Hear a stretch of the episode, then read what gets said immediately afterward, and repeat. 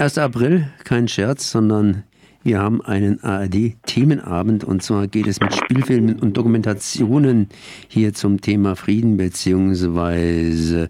Waffen. Und ich bin verbunden mit Jürgen Gresslin. Erstmal herzlich gegrüßt. Ja, ein Gruß zurück an die Redaktion und an dich von Radio Dreieckland. Ich meine, wir kommen nicht raus, aber wir kommen vielleicht ans Fernsehen und das Fernsehen hat sich hier einen ganz, ganz großen Themenabend, hier einen richtigen Blog entsprechend, entsprechend rausgeschnitten. Hier Meister des Todes und, und, und, und, und, und, und. Was gibt es denn heute überhaupt zu sehen? Also zu sehen gibt es äh, wohlgemerkt zehn Jahre nach meiner Strafanzeige, fast auf den Tag genau. Ähm, gegen Heckler und Koch gibt es jetzt den zweiten Themenabend der ARD. Der erste war ja 23. September 2015, also vor viereinhalb Jahren. Ähm, den zweiten Themenabend, und da hat sich der Regisseur Daniel Harich vorgenommen, ähm, jetzt mal zu beleuchten, wie der Strafprozess gegen Heckler und Koch gelaufen ist, in der Dokumentation ähm, Tödliche Exporte 2, Rüstungsmanager vor Gericht. Und bevor diese Doku läuft, läuft ja der Spielfilmmeister des Todes 2, also ein fiktiver Spielfilm, wo es um die Firma HSW geht. Aber man merkt natürlich, dass die Brisanz da ist, weil es geht ja auch um Waffenexporte, illegale Waffenexporte nach Mexiko.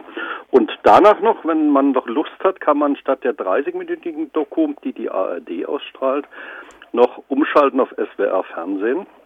Und dann kommt die 60-minütige Doku. Und die Dokus sind wirklich absolut brisant zu empfehlen. Also ich kann nur sagen, schaut es euch an, Leute.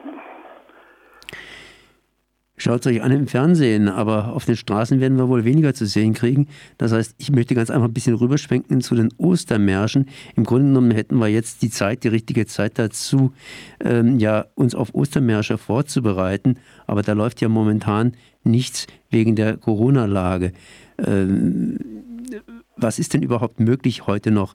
Das heißt, wir haben auf der einen Seite die Filme, wir haben auf der anderen Seite natürlich auch den, den, äh, ja, die Truppenübungen, die man versucht hat, zumindest im russischen grenznahen Raum abzuhalten. Alles ist wegen Corona durcheinander gekommen. Jedoch im Grunde genommen müsste man sich eigentlich auch um solche Themen wie zum Beispiel Rüstungsexport und natürlich Krieg kümmern. Aber das ist momentan nicht so richtig möglich. Was ist denn da noch möglich? Möglich ist ganz viel, leider halt in Heimarbeit, ja. Und äh, also was jetzt jeder von uns machen kann und äh, notgedrungen im Homeoffice ist ins Internet zu gehen. Wir haben auf der Website www.gn-stat.org, also Global Net Stop the Arms Trade, mit dem heutigen Tag äh, eine 30-seitige kritische Chronik von Heckler und Koch veröffentlicht. Da geht es äh, wirklich drum, das, was die Firma verschweigt in ihren offiziellen Chroniken, nämlich die Rüstungsexporte, die legalen und illegalen Waffenlieferungen, die Waffenlieferungen an menschenrechtsverletzende Staaten und auch an kriegführende Staaten mal unter die Lupe zu nehmen. Also wer will, kann jetzt begleitend zur Dokumentation, weil da geht es ja um die realen Vorgänge von Daniel Harrich, äh, sich schon mal reinlesen und feststellen, wir reden von Europas tödlichsten Unternehmen, Heckler Koch. Wir nehmen, reden von einer Firma, die über Jahrzehnte hinweg hemmungslos Kriegswaffen in Krisen- und Kriegsgebiete geliefert hat und so wie ich dank eines Whistleblowers 2009 dann herausfinden konnte, 2010 dann meine Strafanzeige, wie gesagt, Holger Rothbau als Rechtsanwalt hat unterstützt und eingebracht, ähm, dann es auch dazu bringen konnte, dass die Firma oder Vertreter der Firma vor Gericht standen, auch weiterhin stehen, denn sie haben ja Revision eingelegt, sowohl die Staatsanwaltschaft als, Staatsanwaltschaft als auch die Firma. Aber das alles kann man nachlesen und kann äh, sich sozusagen reinfinden in einen Prozess, der eigentlich sensationell war, weil man eben unglaublich viel erfahren hat. Man muss natürlich auch sagen, unglaublich viel nicht erfahren hat. Beides ist gelaufen. Wir haben erfahren, wie löcherig das Rüstungsexportkontrollregime in Deutschland ist, wie ein Schweizer Käse, wenn man so will. Und wir haben aber auch ähm, erfahren, dass eben diese Waffenexporte illegalerweise tatsächlich gelaufen sind nach Mexiko. Ja, das heißt, äh, man kann heute Heimarbeit zumindest machen. Die langfristige Geschichte mit Armee, die langfristige Geschichte mit Krieg. Und man könnte sich natürlich auch die Frage stellen, warum so viel Geld in die Rüstungsindustrie reinstecken. Hätten wir doch mehr Geld ins Gesundheitswesen hineingesteckt.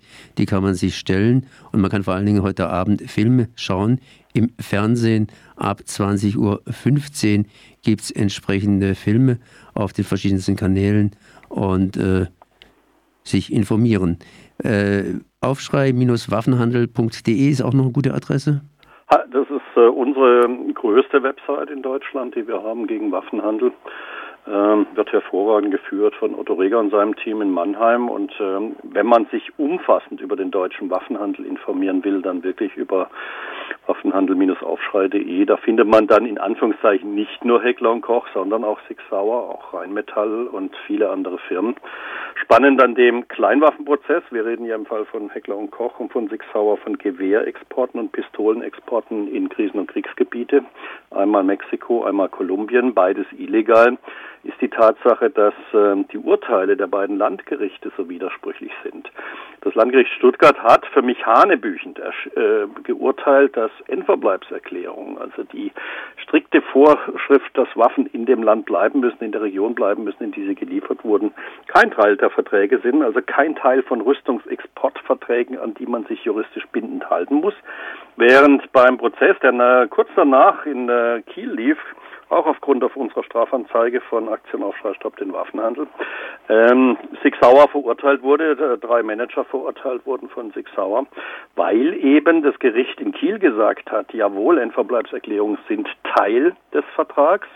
Und jetzt gehen beide Firmen in Revision, auch die Staatsanwaltschaft äh, geht in Revision und der Bundesgerichtshof muss jetzt 2020 im Laufe des Jahres entscheiden auf der Basis beider Landgerichtsurteile, und es wird äh, damit natürlich ein zentrales Urteil für die Rechtsprechung Rüstungsexporte, ob Endverbleibserklärungen Teil von Verträgen sind oder eben auch nicht. Wenn das so sein sollte, dann ist es in unserem Sinne. Dann müssen sich alle Rüstungsfirmen bindend äh, halten an die Exporte, an den Verbleib der Waffen. Die Waffen müssen kontrolliert werden in dem Land, wo sie hingeliefert wurden. Wenn es nicht so sein sollte und sich die für mein Empfinden fatale Stuttgarter Linie durchsetzen sollte, ähm, dann wird es so sein, dass man in Zukunft seitens der Rüstungsindustrie zwar die Papiere vorlegt, hier äh, der Empfänger dieser deutschen Waffen, der sagt dann, ja klar, unterzeichne ich, ich muss mich ja eh nicht dran halten. Ähm, also nochmal ganz kurz, da gibt es ein Urteil, das letztendlich sagt, diese End, ja, Endnutzerverordnung, äh, die, die muss nicht beachtet werden. Und das zweite Urteil war sozusagen im Sinne, dass man sehr wohl darauf achten muss. Und äh, ja, wenn das nicht der Fall ist, dann wäre dieses ganze Gesetz äh, obsolet.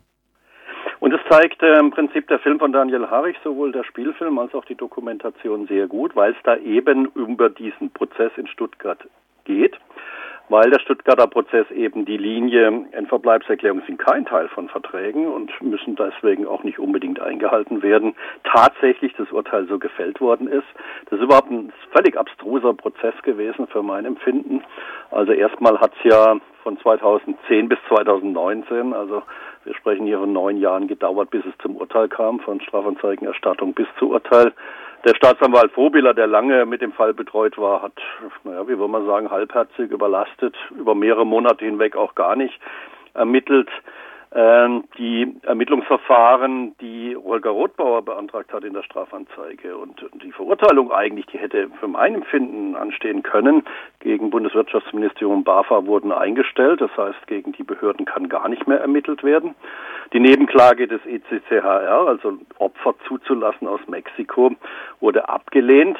Die KBMG wurde von Heckler Koch eingeschaltet und hat plötzlich eine Rolle gespielt im Prozess, obwohl das ja im Auftrag der Firma ermittelt wurde. 13.000 E-Mails in etwa sind verschwunden, spurlos verschwunden und, und, und.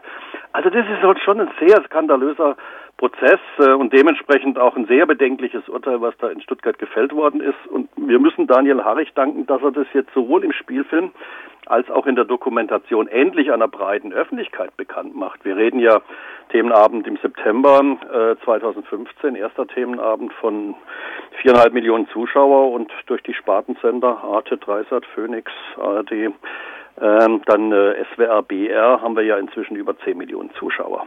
Das heißt, errei wir erreichen mit diesen Strafanzeigen, mit diesen Prozessen, mit den Filmberichten von Harrich, ähm, Im Übrigen auch Wolfgang Landgräber, der ja auch zwei Filme gemacht hat über Heckler und Koch, erreichen wir Millionenpublikum.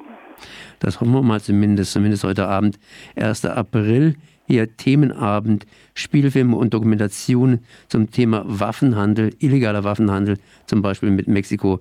20.15 Uhr fängt es an in der ARD und dann geht es entsprechend weiter mit Meister des Todes 2, tödliche Exporte 2, Rüstungsmanager vor Gericht und tödliche Exporte 2, Rüstungsmanager vor Gericht, eben auch noch im SWR-Fernsehen.